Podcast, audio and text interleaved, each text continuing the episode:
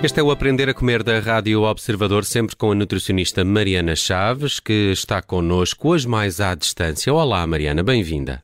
Olá, Nelson, obrigada. Olha, está aqui também a Judite França. Estamos os dois muito curiosos para saber o que é isto da homocisteína. Espero ter pronunciado bem. Quem é ela? Lindamente. Olá, Judite. Olá, Mariana. Oh Nelson, eu estou sempre a trazer desafios linguísticos. É verdade. Olha, um, porquê é que eu trouxe isto? Eu, eu, eu trouxe aqui um bocadinho para falar sobre a homocisteína porque eu acho que isto é serviço público, honestamente.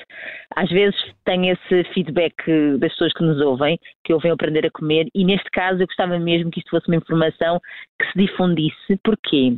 Porque uh, a homocisteína é realmente um marcador da nossa saúde do coração e do cérebro. Portanto, é alguma coisa que nós podemos rastrear no nosso sangue e que nos pode dizer, sim, se tivermos este valor aumentado, podemos ter um aumento de risco de doenças do cérebro, que vou-vos explicar isto tudo, e doenças do coração. Hum. Agora, o que é que é esta homocisteína? Bom, a definição será, é um aminoácido, mas o que é que é um aminoácido? É a unidade de uma proteína. É um aminoácido que está presente no nosso sangue. O que e... nos interessa é que este valor seja baixo. E nós, uh, é fácil fazer análise a este valor? Podem ser pedidas quando fazemos as outras uh, de rotina? Exatamente, podem, podem e devem, e é aí que eu quero entrar, porque eu acho que as pessoas devem ser ativas na nossa saúde. Promovo isso bastante, ou seja, quando nós vamos ao médico, temos algum sintoma, alguma doença diagnosticada, é realmente precisamos de ajuda médica para resolver. Mas às vezes precisamos também de ir apenas fazer check-ups em tom de prevenção. E aí já entra aqui uh, esta avaliação que eu muitas vezes peço aos meus pacientes e peço a mim própria, e acho que temos que estar de olho nesta homocisteína. Esta homocisteína, quando está em valores altos, nós temos um risco aumentado, comprovado cientificamente, de doenças neurodegenerativas, ou seja, Alzheimer e Parkinson, e de doenças uh, cardiovasculares, em particular AVC, e também um, um risco aumentado da aterosclerose. O, nós sabemos que há estudos que dizem que uma pequena elevação desta homocisteína de 5 pontos, 5 micromoles por litro, mas pronto, é os 5 pontos que aparecem lá nas nossas análises, uh, aumentam 20 a 30% o risco de desenvolver estas doenças. Portanto, vale a pena ir monitorizando, não apenas pedir uma vez. E Diz-me, diz-me. E, e, ia-te perguntar, uh, Mariana, esta questão uh, que falavas do Alzheimer e do Parkinson, que são doenças que temos ouvido falar muito, não sei se são mais diagnosticadas agora ou se há mais casos, não sei se alguém pode responder esta, esta questão com uma, com uma certeza, um, mas esta homocisteína pode então ajudar a degenerar os neurónios? Olha, nós sabemos que a homocisteína é um fator de risco independente para esta doença, ou seja, não depende de outros. Só o facto deste estar aumentado, podemos dizer com certeza que o risco de desenvolver estas doenças é maior. Um, Alzheimer é realmente é uma doença, eu tenho debruçado bastante sobre esta doença, porque uh, é uma doença que é realmente uh, neurodegenerativa, não tem cura, onde há morte de neurónios e nós queremos muito cuidar da nossa massa cinzenta, não é verdade? E, e, e tem sido realmente exponencial. Hoje em dia, na cidade, na, nas cidades ocidentais, tem sido, uh, os valores estão sempre a aumentar. Um, Pensa-se que será tão impactante no futuro como a doença oncológica e, portanto, para além disso, tem, tem a questão de que ela é progressiva e é incapacitante, vai ter impactos tanto em termos de sociedade como em termos familiares dramáticos. E por isso só nos cabe a nós a prevenção. E, e, aqui, enquanto nutricionista, em que a alimentação pode ter um papel na prevenção de várias doenças, inclusive nestas, eu acho que faz sentido nós pensarmos, ok, então, quais serão aqui uh, as abordagens, os alimentos que nós devemos ou não reforçar, se têm ou não impacto neste fator de risco, uh, ou mesmo até em termos de suplementação. Era isso que ia perguntar, como é que nós com a nossa alimentação mantemos o valor do, da homo, peraí, homocisteína uh, dentro dos, dos valores que são, uh, que são mais desejáveis? Sim, olha, eh, a homocisteína alta está associada a valores baixos de duas vitaminas concretas do complexo B, que é a vitamina B12 e o ácido fólico. Portanto, normalmente quando nós pedimos a homocisteína, gostamos que os valores ótimos sejam com um algarismo apenas, é o que eu costumo dizer, ou seja, abaixo de 10. Uhum, uhum. Uh, e a seguir, se este valor não é abaixo de 10, aquilo que deve ser feito é deve-se pedir para dosear a vitamina B12 e o ácido fólico para perceber se eles estão em valores ótimos ou não. Se não estiverem em valores ótimos, deve-se realmente ir tentar consumir mais alimentos com essas vitaminas ou perceber se há alguma coisa que estamos a fazer que esteja a reduzir a absorção. Um, os valores ótimos também posso deixar aqui para, para o ácido fólico. É o inverso da homocisteína, ou seja, mais de 10, mas diz que é entre 10 e 15, porque também valores muito elevados de ácido fólico não se querem. E o valor de vitamina B12, que é uma vitamina importantíssima para uh, prevenir anemias, importantíssima um, porque uh, também interfere nos nossos níveis de energia, ela deve andar ali em valores ótimos, atenção, entre 400 e 550. Porquê que eu estou a dizer valores ótimos?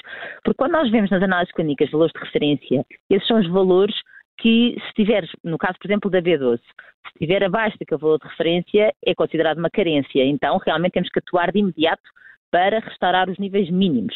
Mas ainda assim, há estudos científicos que nos indicam que as pessoas com mais saúde têm aqueles valores de vitamina dentro de um intervalo mais curto.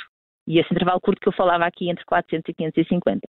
Portanto, Uh, Diz-me só, diz só em, em, termos de, não pensando só em suplementação, uh, em termos alimentares, o que é que podemos fazer? Certo, certo. Até porque, deixa-me dizer, eh, Judite, que eu aqui falava os valores no sangue, de 400 a 550, e que consegues com a alimentação chegar, por exemplo, o ácido fólico, tenho casos muito particulares de pacientes em que os valores estão baixos e de repente faz a recomendação que vos vou dizer, os alimentos mais ricos em ácido fólico, e passados dois meses faça, faça, peço para medirem novamente essa vitamina e os valores já estão ótimos. Portanto, é claramente através da alimentação se as pessoas se dedicarem, conseguem uh, consertar esses valores.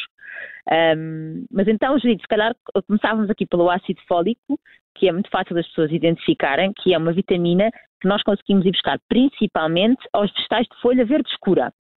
E aqui o escura tem impacto porquê? Porque quanto mais escuro, mais ácido fólico. É fácil de identificar então, vá lá. Nabiças, não é? Eh, grelos, eh, rúcula, agrião, fazem parte dessa, desses dos mais verde escuro. Exatamente, espinafres okay. também, e por isso, se pensarmos em alface, não tanto, não é? O uhum. verde não é tão escuro. Um, depois temos as couves de Bruxelas, temos os espargos e temos os brócolos, que eu acho que em termos de vegetais cozinhados agora no inverno é capaz de ser daqueles que são mais utilizados. Um, e também temos outros alimentos, como a alcachofra, como algumas leguminosas, como o grão de bico, só que aí já, eh, já há aqui um fator que pode interferir depois no valor total do ácido fólico eh, no prato. Porquê? Porque o ácido fólico, se nós cozinharmos durante muito tempo o alimento, ele destrói-se, ele deixa de ficar ativo, perdemos-lo. E, portanto, ehm, a maneira melhor para preservar este ácido fólico é sempre cozinhar estes vegetais verdes em a vapor ou até no micro-ondas. E agora sei que disse uma coisa que vou ter os ouvintes todos a pensar: como? Isso é fácil de fazer? Olha, é, por exemplo, brócolos nos micro, no micro-ondas, basta ter uma taça de vidro, porque no micro-ondas deve sempre aquecer os alimentos em taça de vidro, pôr um fundo de água e colocar lá os brócolos partidos na potência máxima e os minutos vai depender de micro-ondas para micro-ondas, uhum. mas eu diria que entre 3 a 5 minutos consegues ter uns brócolos uh, que ao picares com o garfo no cal consegues ver que eles já estão cozidos. Porquê que cozinhar no micro-ondas preserva mais o ácido fólico? porque o tempo de confecção é mais curto. Isto tem sempre a ver com o tempo de confecção. Se nós deixarmos, aquilo que eu costumo explicar, às vezes as pessoas dizem, ah, mas é ótimo que eu então faço uma sopa de espinafres com muita regularidade, mas quanto tempo você fica a fazer a sopa? Quanto tempo fica ao lume? Porque se ficar 40 minutos ao lume, já perdeu a maior parte do ácido fólico. Pensa-se que se pode perder até 50% do valor do ácido fólico, que é muito relevante. Um, e que quando se consome o vegetal em, em cru, por exemplo, os espinafres numa salada, consegue-se retirar uh, em maior concentração o ácido fólico. Mas, portanto, quando fazemos no micro-ondas, o tempo de confecção é sempre mais curto do que quando fazemos cozido em água, não é? Uhum. E assim ele mantém lá o ácido fólico mais, em mais quantidade. Em mais quantidade, exatamente. E nós devíamos pensar todos, mais ou menos numa chávena de chá de vegetais de folha verde por dia, ou dos ditos brócolos, um, para conseguirmos ir buscar as nossas necessidades de ácido fólico se não tivermos o valor ótimo. E B12? Uh, Quais são os alimentos Olha, mais ricos em B12? B12 é, são maioritariamente alimentos de fonte animal. Portanto, as carnes, o peixe, os ovos são uma excelente fonte de vitamina B12. Isso pode ser é... problemático para os vegetarianos? exatamente, exatamente. A maior parte dos vegan devem suplementar a vitamina B12. Nós sabemos que a vitamina B12 consegue ficar armazenada no nosso fígado, mas tem um tempo limite. Vamos gastando essas reservas e temos que as fazer mais. E é uhum. uma vitamina que não podemos uh, brincar. Está, a sua carência está associada a imensos problemas de saúde. Portanto, normalmente os veganos devem suplementar. E sabes que uh, falámos em tempos da dieta flexitariana, em que as pessoas uh, incluem apenas algumas refeições da semana com produtos de origem animal e que aí já vai depender da capacidade de absorção de cada um. Porquê? A vitamina B12 é absorvida no estômago uma pessoa que tenha uh, alguma patologia no estômago uh, ou que não consiga ter um, um, suco gástrico suficientemente ácido não consegue absorver tão bem esta vitamina. Ou aquelas pessoas que tomam, por exemplo, protetores gástricos. Essas normalmente não têm os valores de vitamina B12 bons. Portanto, há uma interferência na absorção. Quer dizer que, imagina, consumiram os ovos, consumiram o peixe, mas na verdade não conseguiram absorver essa vitamina na totalidade daquilo que foi ingerido e, portanto, não vai chegar ao sangue nas quantidades que deveriam estar. Quando vais a medir, não está concentrada nas, nos valores que nós queremos.